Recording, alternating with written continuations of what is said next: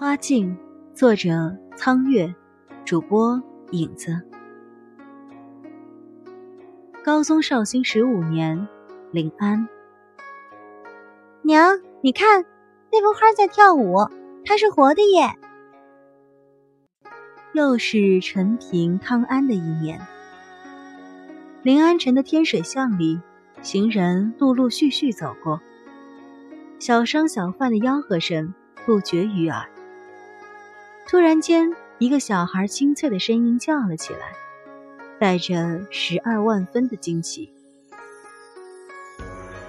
一个严庄的美妇被八九岁的儿子拉着，立住身，回过头来，看见了巷子深处的一个小小的店面。那里门半掩着，门后的台阶上摆放着几盆花草，懒洋洋的。沐浴着盛世的阳光，显然是一个出售花木为生的人家，在京城里比比皆是。如今虽是江山残破，但南渡后刚刚平定了喘息，那些纷纷涌入江南的王孙贵族们，照样将先朝的奢华风气带到了这里，大兴土木，制园造景。不遗余力地收罗奇花异卉。论起这股风气，还要追溯到以前徽宗皇帝的花石纲。以前天下凡是有点新奇的花草，全被人搜罗一空，入了汴京。暖风熏得游人醉，只把杭州作汴州。风气当头，尽管偏安一隅。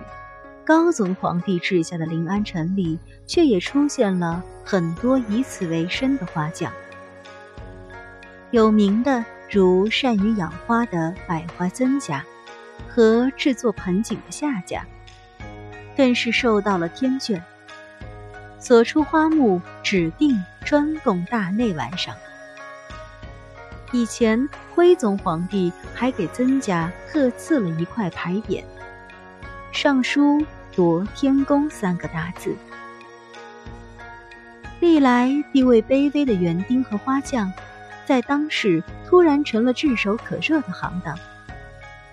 临安府中大街小巷里，雨后春笋般的冒出了许多大大小小的花铺子。天水巷不是临安的交通要紧，行人也少。这户花匠将铺子开在此处，显然生意不是很好，似乎也没有什么好的花木可以装点门面。几盆花草毫不起眼的随意搁在台阶上，来往的行人也不曾看上一眼。如果不是儿子这么一嚷嚷，那个美妇显然不会注意到这个奇怪的现象。台阶下有一盆开着浅黄色小花的碧色草，居然无风自动，对着街道不停的左摇右摆，婀娜舞动。呀，真好玩！娘，我要，我要！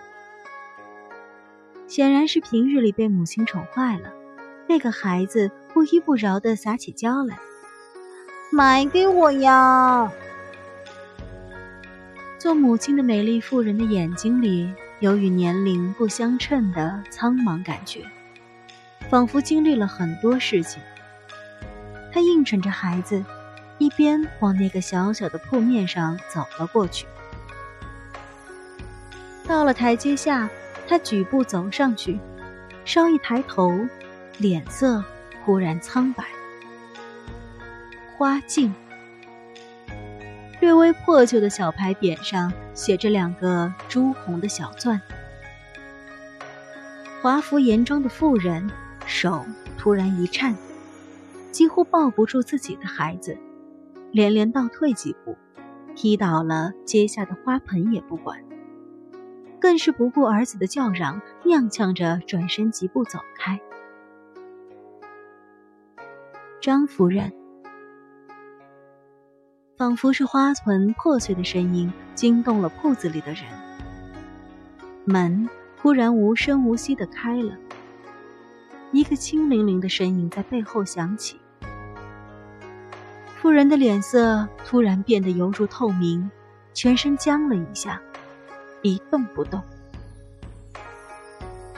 打开的门后面是室内幽暗的光线，一个全身素白的美丽少女站在门后的阴影里，看着抱着孩子的妇人背影，悠悠唤了一声：“张夫人，你踢碎了我的花盆。”被唤作张夫人的美妇缓缓转头，似乎用尽了所有的勇气，才看了那个门后的少女一眼，脸色却再度苍白了一下，随即又灼烧般的红了起来。她垂下了眼睛，喃喃道：“白姑娘。”